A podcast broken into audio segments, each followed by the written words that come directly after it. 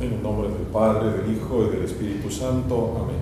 Soy el Padre Diácono Ángel Palacios desde la misión de San Andrés Apóstol en Tijuana, Baja California, Diócesis de México de la Iglesia Ortodoxa en América. El Evangelio es para el primero de abril de 2019.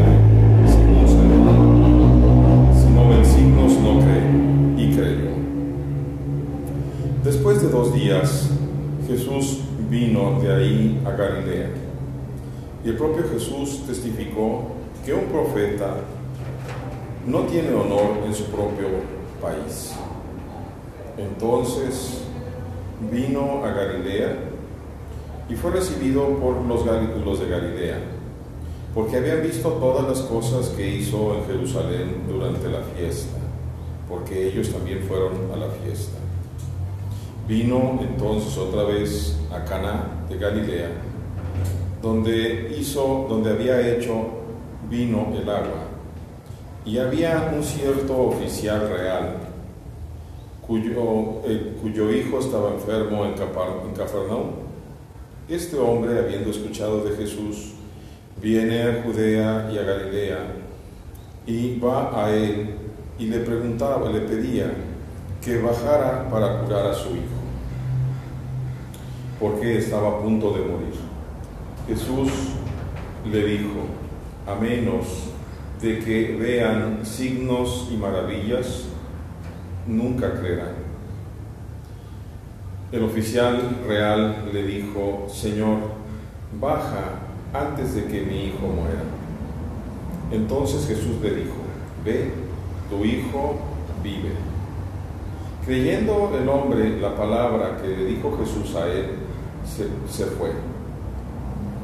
Y ya había bajado cuando sus esclavos lo encontraron diciéndole que su hijo vivía. Entonces, él preguntó la hora en que se puso mejor y ellos le dijeron, ayer como a la una de la tarde, la fiebre se le quitó. Entonces el padre creyó, porque era la misma hora en la que le dijo Jesús, tu hijo vive.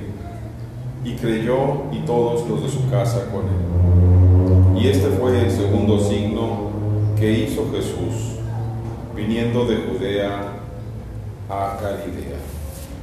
Palabra del Señor, gloria a ti, Señor Jesús. Si no ven signos, no creen y creyó.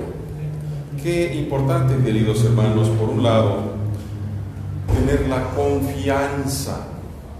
Este Evangelio me sirve mucho para demostrar que una cosa es la creencia sola, como dicen muchos de nuestros hermanos protestantes. Tú crees en tu corazón y proclama con tu alma y ya eres salvo. Pues no, fíjate que no. Si crees en tu corazón y proclamas con tu boca, entonces con tu vida tendrás que ser fiel a Dios.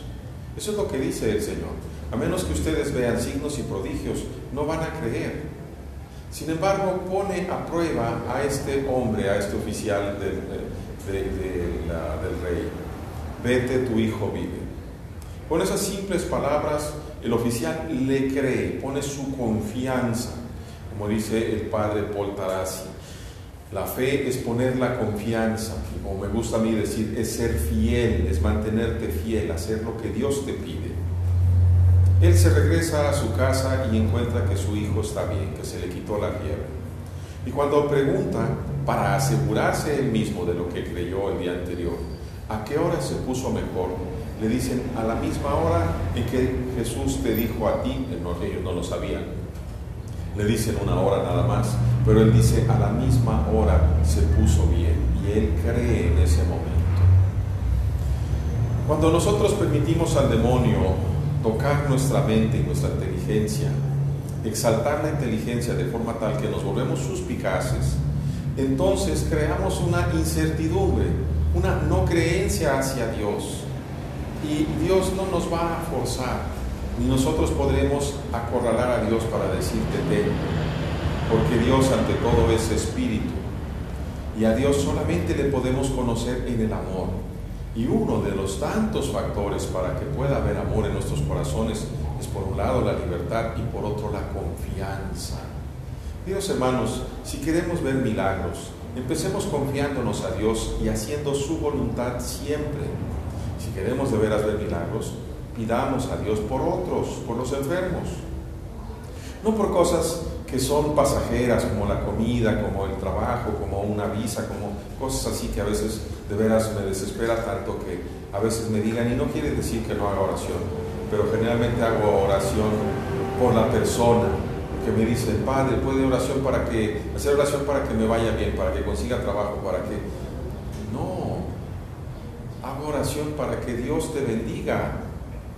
Si tú te quieres atrever a hacer oración por un enfermo, haz oración con fe. Intercede por él con todo tu corazón. Muchas veces vas a ver de Dios. Que aquel que es misericordioso derrame su bendición en cada uno de nosotros hoy y siempre.